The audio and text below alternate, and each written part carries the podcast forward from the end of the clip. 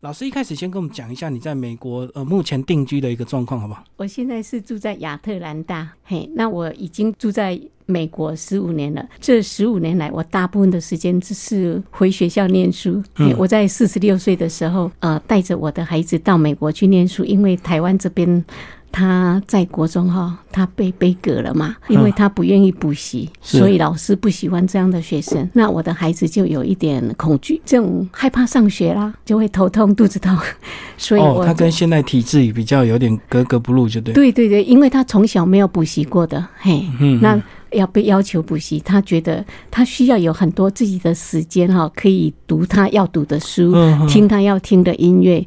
不是说所有他的时间全部都在学校，就读那几本教科书。我的孩子都没有补习，所以这个也是老师你对你小孩自己的这个观念教育的一个不同，对不对？你就是让他这个自由的学习。呃，他们是从小就阅读很多的书，嗯因为我们家有很多的书嘛，哈。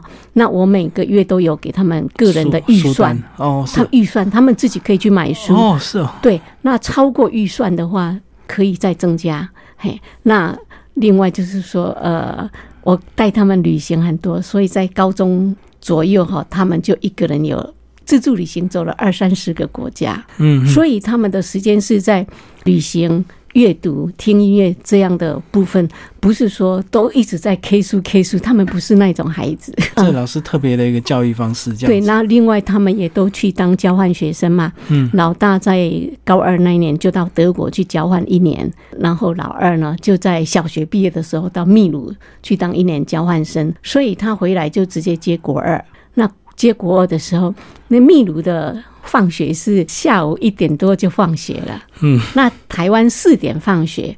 那老师要再延课延到五点，他觉得我整天都没了哈。嗯所以就是这样，这个他自己也不习惯，最后你就决定带他到美国这样。对对对，因为你不能看到孩子说，只要到学校就肚子痛哈，头痛嘿。那可是如果提到这样，那有些这个听众朋友会不会就好奇说，呃，像老师这样的一个这个本身的一个背景，嗯对小孩子的教育应该有一定的一个要求。那如果说你让小孩子自己去看、自己去学、自己去走，那嗯最后你是希望小孩子变成什么样的一个人？我没有期待他们变成什么样的人，我期待的只是说他们就成为他们自己。哦，然后，当然你是要呃让这个社会哈变得更好的人嘛哈。对对对，你是应该是这样，不能说为这个社会带来负面的或是什么，就是一定要朝向正向的方向。那我对他们将来成为什么样的人，或是做什么样的事情，我通通没有，因为我要让孩子成为他自己。所以这样整个过程都是在探索他自己，对不对？为他自己找到他自己真正的路，这样子。对我没有为他们画一个方向，没有。嗯，哇，那其实像老师这个模式，你带他到美国，结果你居然又回头去念书，还而且还念的是居然是数学，这个大家很难想象哎。对，呃，一般来讲哈，陪读嘛哈，都说是陪读，可是哈，我很喜欢学习，我从小就非常喜欢学习。那我觉得，哎，既然我到了美国，那我当然要去学习。那美国的语言就是英文嘛哈，嗯，所以我第一个我必须要先把英文打通嘛。虽然以前也说英语，但是现在的你不能再说有杨金斌的英文嘛哈，哦懂你要学把英文学好。所以我花了一年半，从早上九点到晚上九点。都在上英文课，都在学校上英文课，然后中间就回家做个晚餐，跟我的孩子一起吃晚餐，嗯然后我再回学校继续上晚上的课，这样我这样就英文的部分就上了一年半。那之后，我的英文老师觉得说，他建议我说上个成人高中怎么样？嘿，那我也不太懂什么是成人高中，但是我也很愿意嘛，哈，在学习，所以我又花了同样的一年半的时间在上成人高中。那我的英文老师跟我说，你如果成人高中全部五大科都考过了，嗯，就等同拿到美国高中毕业证书，你就可以不用考托福，就可以直接上大学，申请大学啦。所以我就这样，其实你本来自己就已经走过很多国家，那其实英文本来就有一定的底子，对不对？我走过五十几个国家。我其实在学校的时候，我英文不好，英文没有及格过哈。嗯，那我的英文都是靠自助旅行的时候，你不断的，因为自助旅行大部分是一个人或是带着我的孩子，那所以我们必须要直接跟人家沟通嘛，也会跟很多不同国家的旅人结伴或是什么的，所以这个语言就这样学习嘛。语言是靠环境的，哦，是是是，哎，是就不是填鸭填出来就对。不是不是？我觉得英文不可能用背的，背的英文你你在用的时候你不会用。嘿嗯嗯但是你学过的英文，或是说你平常呃，你有什么需求，人的都有潜力嘛哈，那潜力就会释放，把你那个对英文的那个想象力会出来，你会极尽所能的去跟人家沟通，因为你这里没有靠山，你只有靠自己啊。可是老师到美国，其实基本的沟通还是没问题。那你为什么会选择说从头再把英文这个很扎实的再学一遍？这个好像一般人能够理解。说，假如我真的即使到美国去陪读，我当然也许我人家的选择就会去我去华人社区或华人学校，我去学学上上一些插花课啊，或者是这个烹调这些课程。老师为什么回头再走学术这样的一个路程？第一个，我从小就非常非常喜欢学习，就是很有很强烈的一个学习。对我从上小学第一天，老师教波波摩佛再来教那个国字，我就好喜欢，所以我放学第一件事情最快乐的事情是写功课，嗯嗯嗯。我就好喜欢学习，从小就很喜欢学习。可是老师这样子，从小会不会就是跟其他同学有点隔阂？因为你等于是那种非常爱读书的那种人，那是不是很多这个同学就不太敢跟你相处？因为你功课太好了，不会不会，因为我功课也没有太好，真的。我功课差不多差不多中间，嘿，因为我爱看的都是课外书。哦，是是是，对，所以呃，我觉得那个喜欢学习这个部分哦，我到现在都还不断在学习嘛。我现在还是修很多课嘛，我学希伯来文嘛哈，嗯我修了很多犹太历史、犹太教、犹太哲学、犹太文化。我修了很多犹太课程。那另外呢，我之前呢，我还修了那个约翰霍普金斯大学的那个癌症课啦，什么医疗课、解剖课，嗯我就很喜欢学习。那老师，你这个读书的方式是一个科一个科目，你现在如果这段时间你有兴趣，你就非常在很短的时间用大量的时间去呃学习，还是说会像很多人兴趣广泛，就这边学一点，那边学一点？你是用什么样的方式？我会是集中式的，哦，这样效，率比较好。比如说这一段时期哈，呃，我全部都是在学犹太课程嘛，方面，所以这段嗯时间我的阅读也都是犹太的。这样无形中一下就融会贯通，对？很多知识它就串呃，我想还是需要有呃实体嘛，需要有生活面去切入，这样的话。就是说，生活上哈跟学习是结合的啊，这样的话效果会比较好。这是对我个人来讲。哇，这个听完老师介绍，这个第一次认识这个蚯蚓老师，我觉得蛮惊讶。而且呢，如果以老师这样的一个自己这么强烈的学习动机，有时候无形中会给小朋友压力，因为他会觉得，哎，妈妈这个到现在都还认真学习，有时候小孩子压力就蛮大。结果你又是用另外一种方式教育小孩，对我，我没有，我从来没有强迫他们要学习，我也不会去看他们的成绩单。他们成绩单那个哈，我都跟他们讲说，你考几分。第几名都是 OK 的，因为每一个名次都要有人嘛，啊，那分数不代表你哈，哎，对对对，所以他们一般来讲，这个签名都是让他们自己去盖章，嗯，哎我不看那种。老师实在是太特别了。但是我培养他们学习的兴趣，阅读啦，我培养他们阅读的这个部分，所以两个孩子都很喜欢阅读。你孩子喜欢阅读的时候，其实你不用担心他的学习或是他的成绩。他会自己找到适合他的路，对不对？会想要读他自己想要读的书。对对对，因为哈学校的成绩是短暂的嘛，那人生是长的，那你你应该是走人生，不是走学校的成绩嘛。哎、嗯嗯嗯，所以我的孩子在学校的时候成绩也不是很好。兴趣很多元，就对，很广对，泛。可是他在要上学校的时候，他可以上第一志愿这样，但是在学校成绩都是一般都是最后几名的。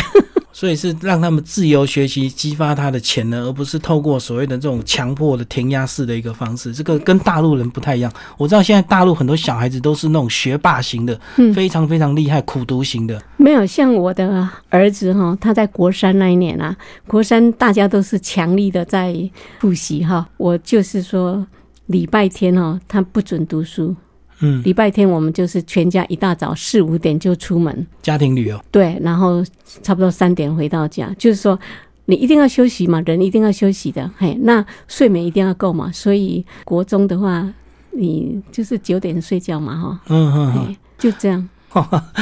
好，那老师是什么时候开始对这个呃犹太民族感到这个兴趣，甚至呢还还整理这样的书？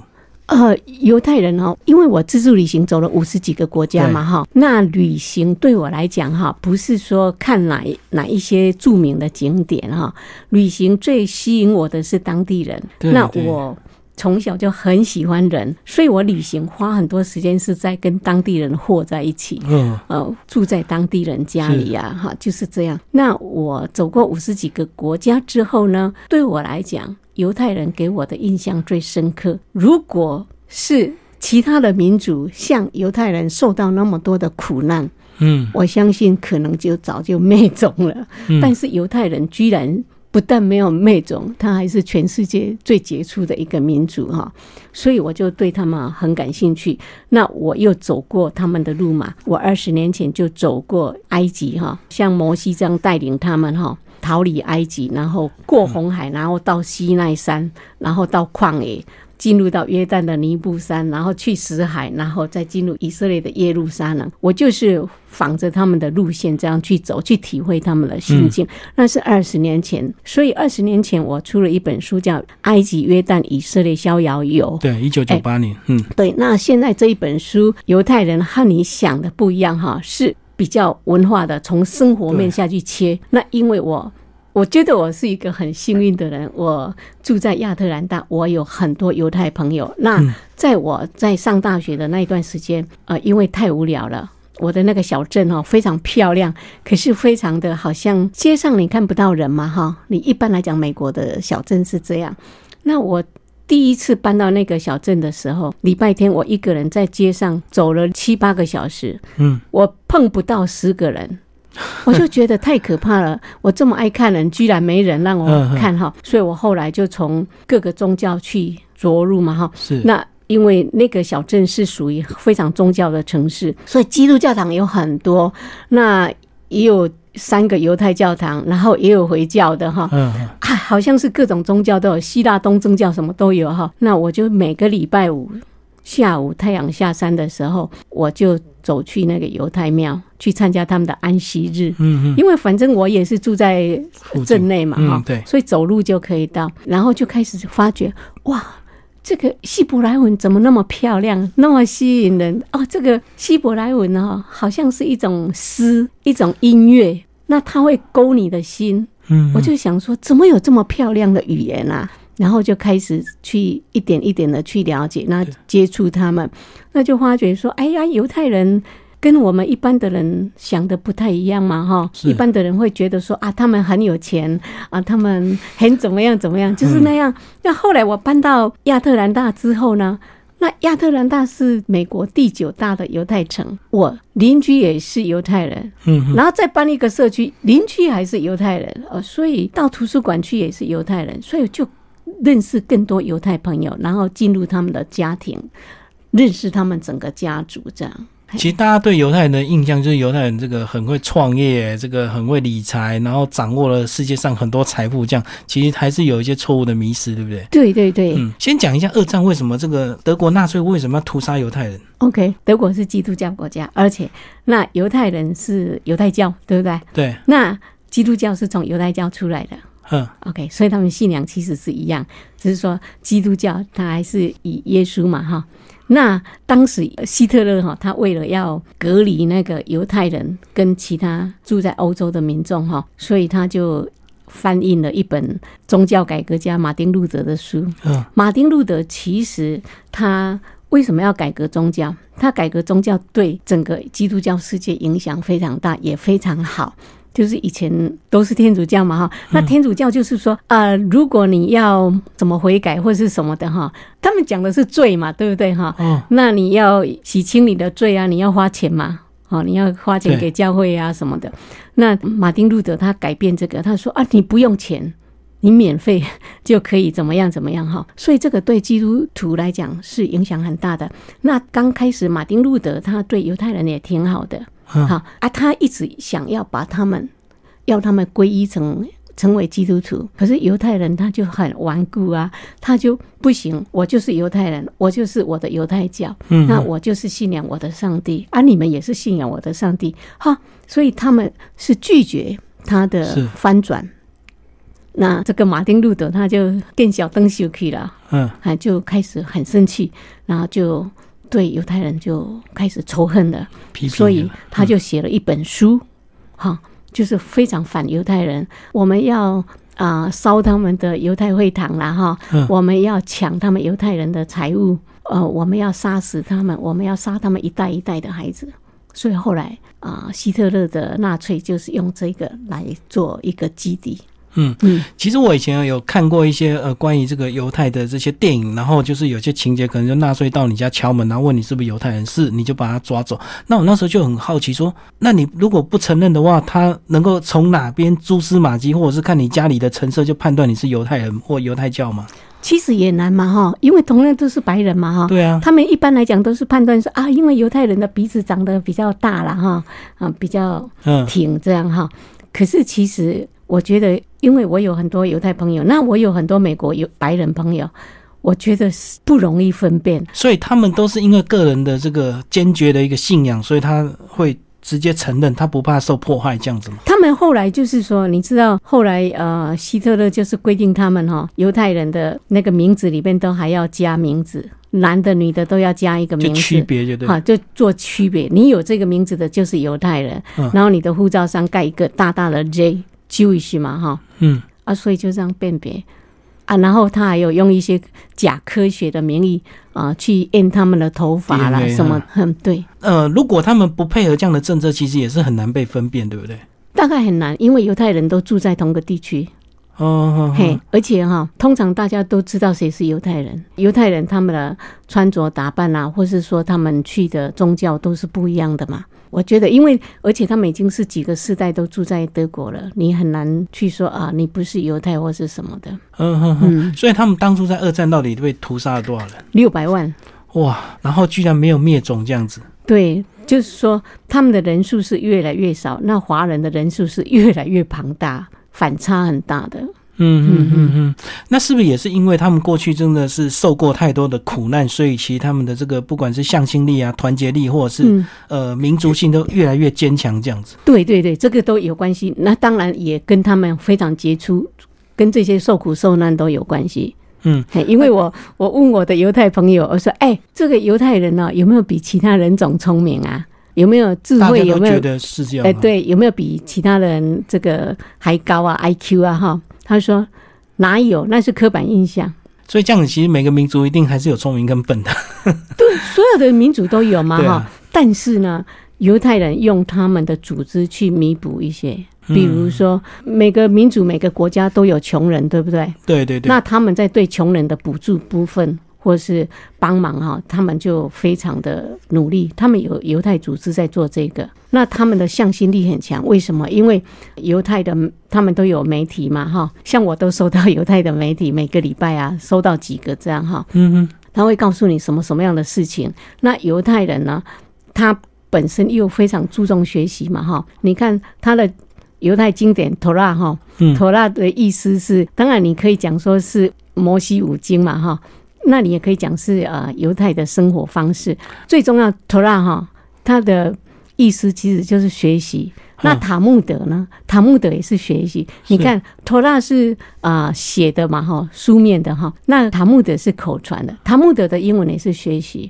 好，那那个塔木德是由两本集合成来的，那两个也都是学习。真正的意思都是学习，所以你可以看出来，犹太人整个一生，整个民族，随时随地都是在学习，不论你是几岁。嗯哼，那犹太人的孩子都从很小就开始识字嘛，所以他们的不只是学习，他们的语言哈也都很宽广。一个人会说几种语言是很正常的，嗯嗯嗯，嘿。他们放在学习这部分很多，但是不像呃台湾人把孩子送到补习班去，他们不是这样的。他们就是从生活中就是一直在学习。对对对，但是因为像说住在美国的犹太人啊，那他们的孩子哈、在礼拜天啊，呃就要去上那个希伯来学校去学希伯来文，去学啊、犹太人的文化、犹太人历史、犹太人的宗教这样。所以他们并没有非常刻意去学习经济或理财这块，对不对？没有啦，嗯，没有没有没有。因为大家都以为这个犹太人很会做生意这样子。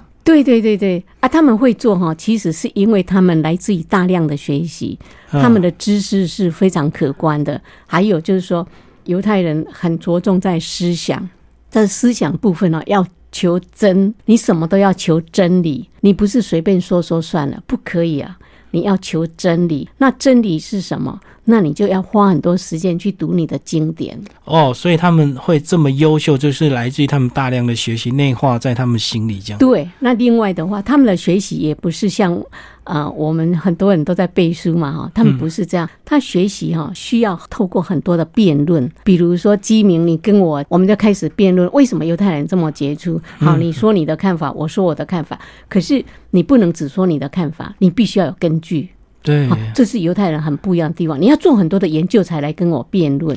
我不能说因为我喜欢或我我讨厌这样子。不行不行，嗯嗨嗯，我们两个要讨论事情，我要做很多功课，你也要做很多功课，那我们这样讨论出来的东西才会真嘛，是不是？等于是就是一个正式的辩论，并不是抬杠或者是 两个斗嘴这样子。不是不是，绝对不是，而且他们的辩论哈哦很严谨的，你必须要符合那个逻辑思考。那你要想一想，如果你在逻辑的步骤上有出了一些问题的话，那你就接不上了，是不是？所以你要辩论，不是说啊随便啊我就跟你抬杠一下，不是这样的。所以犹太人为什么他们有很多自责？你看他们在最危难的时候，就会有自责的东西出来。对，嘿，那自责的东西会帮犹太人导出一个方向。嘿，所以犹太人，我觉得他们的自责很多啦。那像他们的拉比哈，拉比来讲，一般一般最简单的说法是，就像说他们是教会的牧师一样，可是他们跟牧师非常不一样。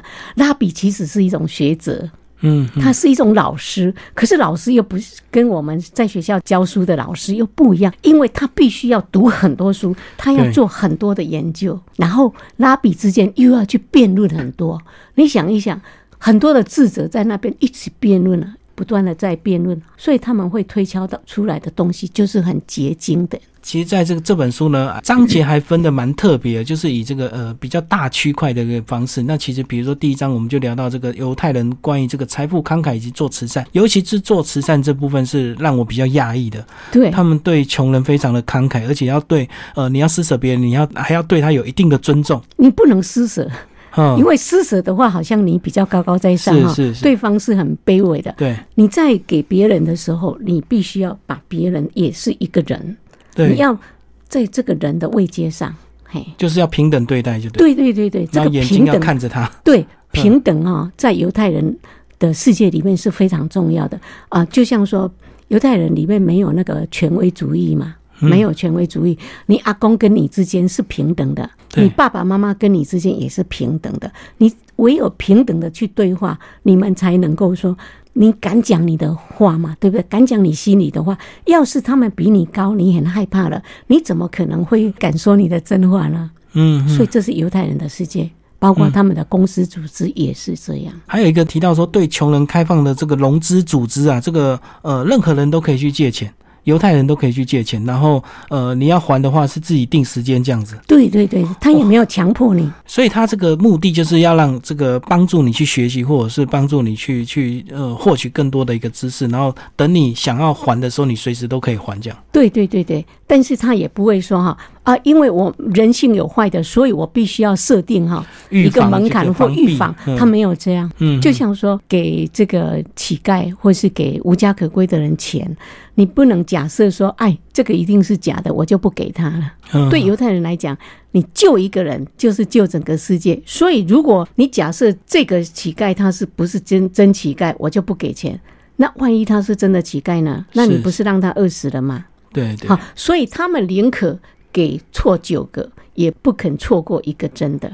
这刚好跟我们的想法是相反。实在让人很难想象，因为一其实大家有时候这个呃被现代社会并不是像过去那么单纯，所以大家有时候这个呃老是遇到骗子，久了就不太敢去做爱心啊。对对对对，没错。那他们没有这个部分，他们也都知道说这个有可能不是真的啊。就像说来借款的人，你说你哪时候可以开始还，或是说你还说你没有钱可以还啊？你明明都去佛罗里达度假半年了，怎么还没有钱可以还？他们也知道这个人去度假，对对对，但是不不会强迫你还。对他们还是接受。接下来我们来聊这个犹太人的一些呃禁忌，好不好？其实，在像里面书中你有提到说，你去访问一个犹太的一个这个学者，结果你因为问错问题，结果就一瞬间他就变脸，就把你赶出来。他们为什么会有这么强烈的这个举动？对我当时就是说，因为我读了台湾的一篇那个一个作者的一篇序嘛，哈，说呃什么全世界的钱呢都在美美国美国美国的钱都在犹太人手里哈。结果我这样讲哦，哇，他好生气哦，他就说、That's enough，啊，今天结束了。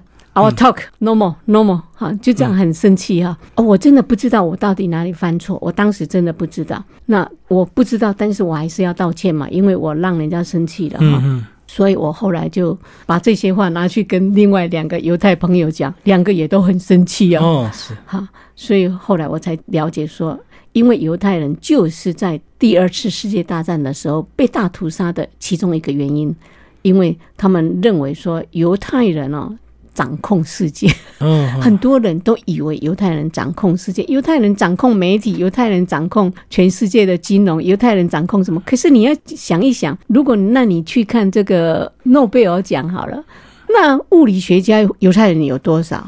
嗯，是不是？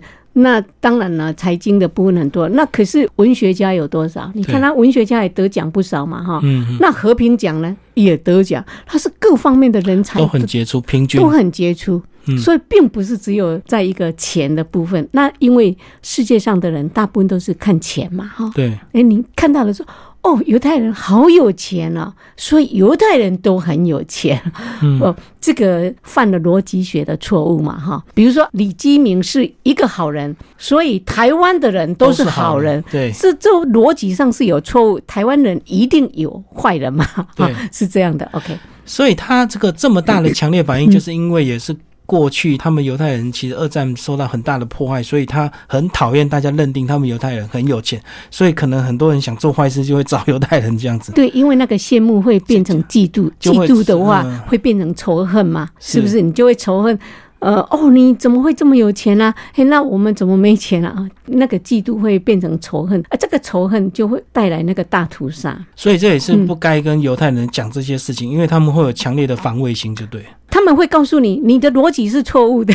嗯 这个世界上啊，华人有多少有钱人啊？啊，这个阿拉伯人有多少有钱人啊？呃，这个俄罗斯的人有多少有钱人啊？他们会告诉你，你的逻辑是错误的。那其实犹太人呢，在这个各行各业都非常平均的这个呃发展呢、并不是是只有在财经金融这一块。另外，犹太人这个天性，其实突然想到这个，很多人写犹太人的书哦，嗯除了这个理财财经方面写的比较多之外，另外还有人这个犹太人的幽默，好像也是写的比较多的，对不对？犹太人的生活哲学，犹太人他的确是非常幽默哈，你单就犹太的书哈，讲到幽默的书哦，哇，我一 Google 就几十本书出嗯对来哈对对。，那犹太的，以美国来讲哈，犹太的喜剧演员哈，占了美国喜剧界的八十 percent，八成哦，专业哦，嗯嗯，专业的啊。那你再说回来，哎，这个专业的喜剧演员哦。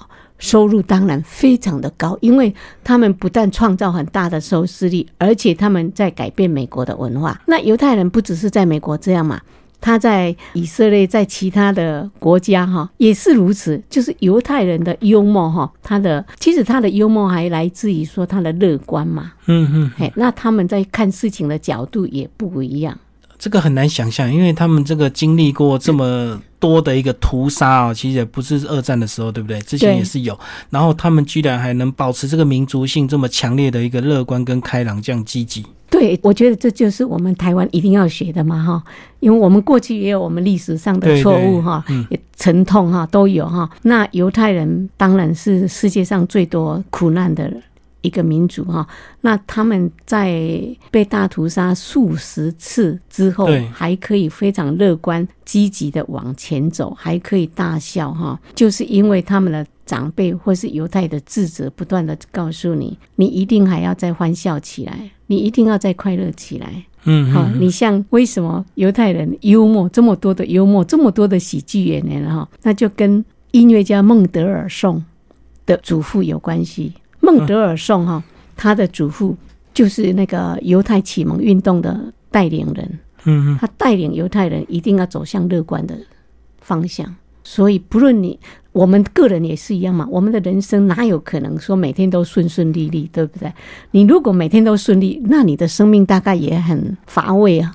对不对？嗯太顺利的就乏味嘛，你没有挑战性。但是挑战性有时候有些人可以跨过，有些人不行。有些挑战太高了，对不对？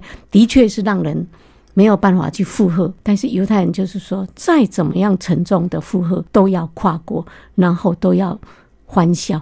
这个我觉得这个是非常不容易的。嗯，哎，因为你欢笑也是一天，你哀痛也是一天。那你欢笑的时候，你看你的身体哈，我们的身体因为你的欢笑会让身体健康嘛哈，对，你的精神的愉悦哈也会让你更有创造力，你的想象力也会更强。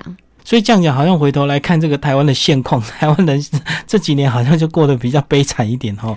这个不管是现实的这个经济状况，或者是国际形势，好像台湾人就比较闷，对不对？对，我想就是说，台湾人会比较应该是说怎么讲，他比较会抱怨嘛哈，嗯，但是他没有去想说我可以怎么样，可以怎么样，你要跳出那个框框。嗯，哦，我们不能把我们自己的想法或是情绪哈、全部都框在一个框里面，因为框在这个框里面，你跳不出来，你就会让自己很不爽、很不痛快嘛哈。嗯可是你要知道，你的生命是你的，你觉得可以创造更美好的生命，那这个要创造更美好的生命，你就必须要让自己可以快乐，那可以欢笑，所以你必须要跳出这个框。老师那时候在写这本书的时候，嗯一定会时常这个想到台湾的现况，会做一个对比，对不对？说哎，为什么犹太族、犹太人可以，我们台湾人不行？这样子。所以这也就是我写这本书的目的。可是我没有去做对比差，因为我不想让台湾人觉得这个蚯蚓呢住在美国好像是外国的月亮比较圆。就一直讲就哎犹太人多好多好，但是台湾人不好这样。我是把犹太人的情况哈给大家看，让大家自己去思考。嘿嗯，如果我用对比差，真的是会得罪好多人。但是我不想用那个方式。我想台湾也是台湾人也是有很大的力量，但是因为我们的像我看到电视啊，嗯，台湾的人吃饭都看电视啊，可是很多电视节目其实是蛮耸动的，嗯嗯或是说你在吃饭的时候还看到那种什么什么凶杀什么的，其实都很不健康的嘛，哈。那那个就是很多的那种负能量加在一起，就会让你。想不开，我觉得是这样。嗯我觉得台湾人应该跳脱出来，就是说，像犹太人这样哈，诶，你吃饭的时候就让自己很快乐、很愉悦，去享受这个食物嘛，哈。那你这在连在吃饭的时候，你都在看电视新闻哈，那那种画面哈，对自己来讲其实是非常不健康的。嗯，这个书有没有特别针对的一个这个年龄层？其实我是我是觉得蛮适合青少年看的，对不对？哦，这对青少年来讲是非常非常好，因为青少年通常是一个正在举棋不定的时候，他又不是小朋友，又不是大人，哈对对对可是他又以为他是大人，对，那他的思想是非常不成熟的，非常不成熟，尤其是现在台湾很多人都是被手机左右嘛，哈，嗯。都是在啊、呃你这手机出来的东西，其实是不是说手机不好，而是说你怎么用它嘛，怎么。善用它？对，嗯就像 YouTube，YouTube 里面有很多好的东西，但是你如果没有那个能力去过滤哪一个是好的，你可能是都是找到不好的嘛。好，所以是呃青少年，我认为他们来读这本书是非常非常好。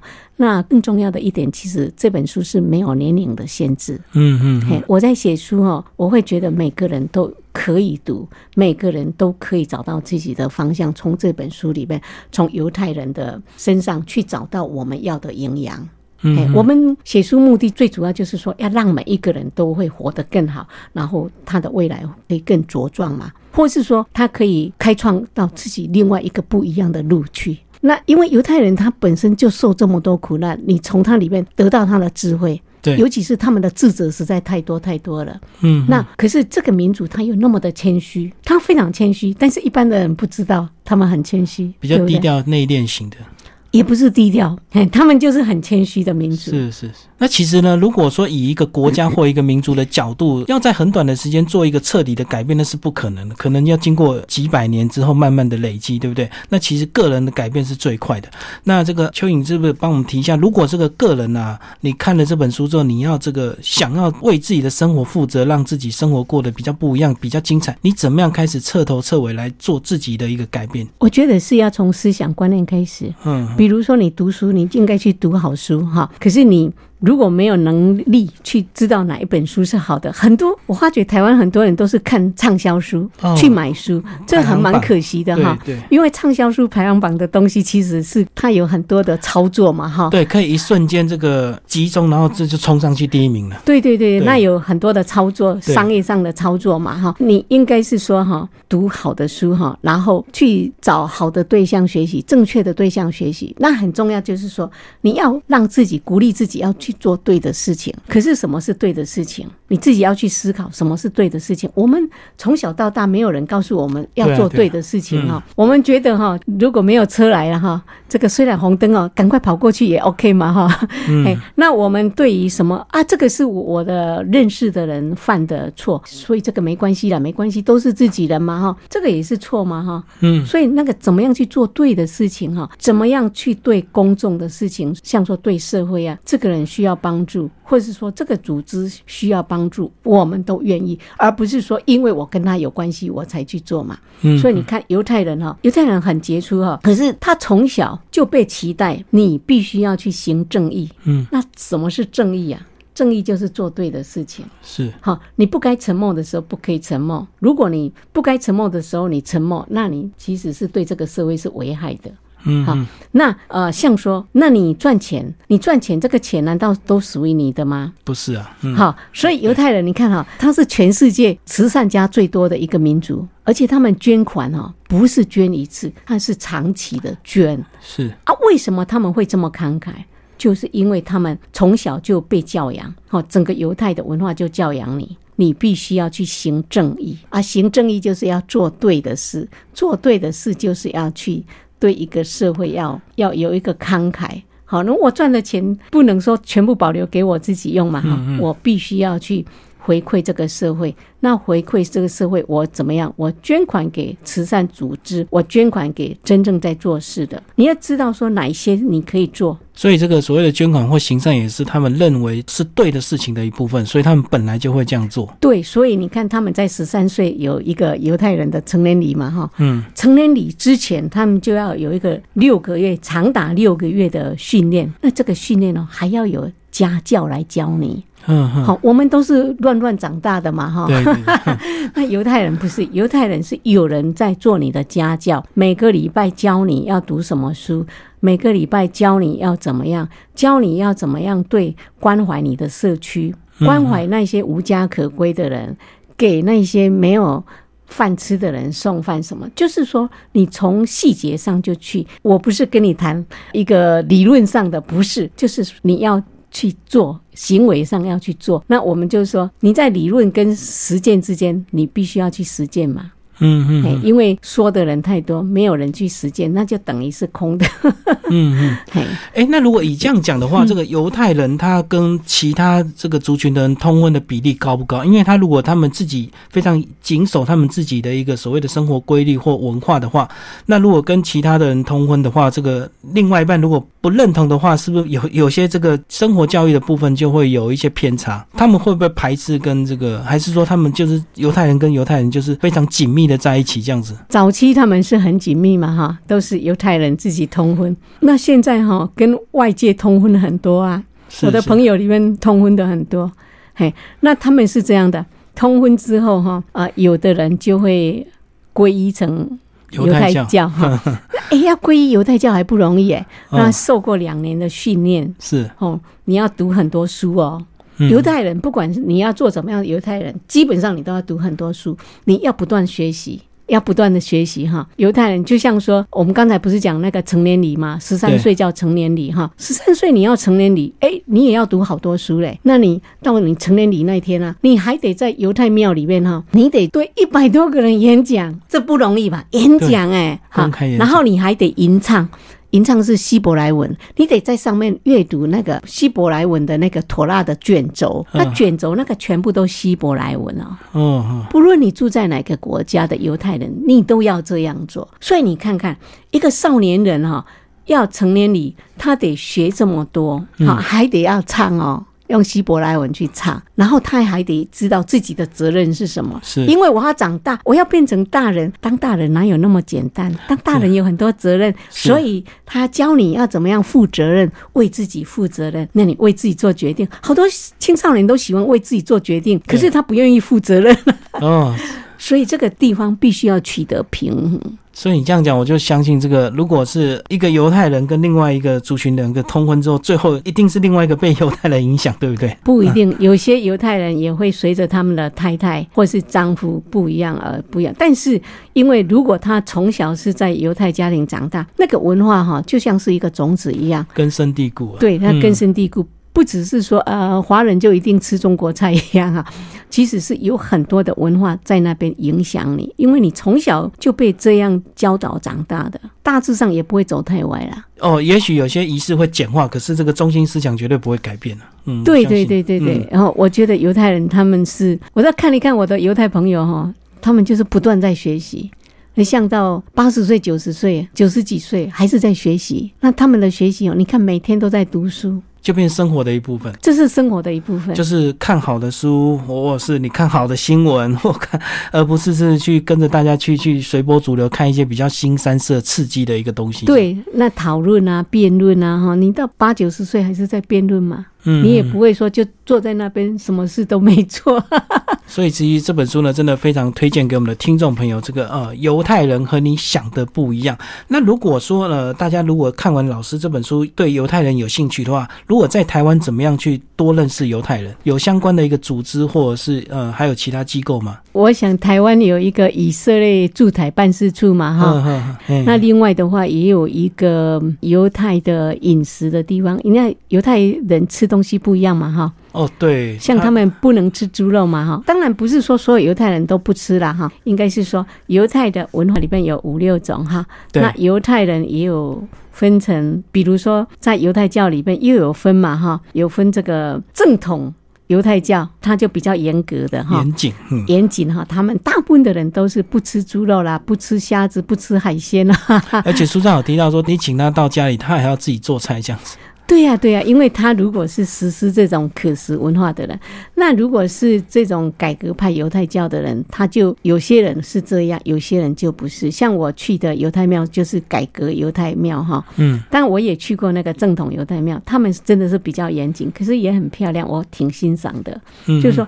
也会看到他们的不一样。那改革犹太教的这部分，它是比较开放、嗯比较自由、比较平等。最后，老师这个讲一下你，呃，为了这本书，你这个花了多少时间，然后访问了多少犹太人，看了多少犹太书？其实真正来讲的话，嗯。我觉得如果以长期来讲是超过二十年，因为二十年来我不断的在思考，嗯。不断的在阅读，然后我又上了那么多课嘛，哈，我嗯，到现在都还是在持续在学习中，嗯，对对对，所以真正在写是花半年左右，可是这半年呢，每天都十几个小时，嗯，对，然后访问多少犹太人？不少嘞，嗯嗯，不少，我没有去统计，不少，是是是，嘿，但是最主要就是说很接近的犹太人。那我如果碰到一个犹太人，哎，我其实现在也也能够判断到，呃，这个人是不是犹太人。像我前几天看了一部电影，叫那个约翰伯格世纪什么的那个电影哈，他讲到约翰伯格怎么样，我就猜他是犹太人。后后来去查，果然他是，他影响了很多的艺术界的人。因为他是他的那个看的角度是不同，看美的角度不同，所以他影响到台湾，影响到全世界的那个、呃很多学艺术的人不一样的眼光。所以这也是老师写这本书的收获。他对对对，因为写了就对他们更深入、更了解。对我如果他们在讲这个人怎么样怎么样，哎，我就可以差不多可以判断。哎，这个人是犹太人。那例如说，我如果知道这个人捐钱捐很多很多哈，我就赶快去查。哎，果然是犹太人。啊，所以呢，这本书推荐给我们的听众朋友，《犹太人和你想的不一样》，这个时报出版，呃，邱颖老师的这个呃书。好，谢谢听众朋友。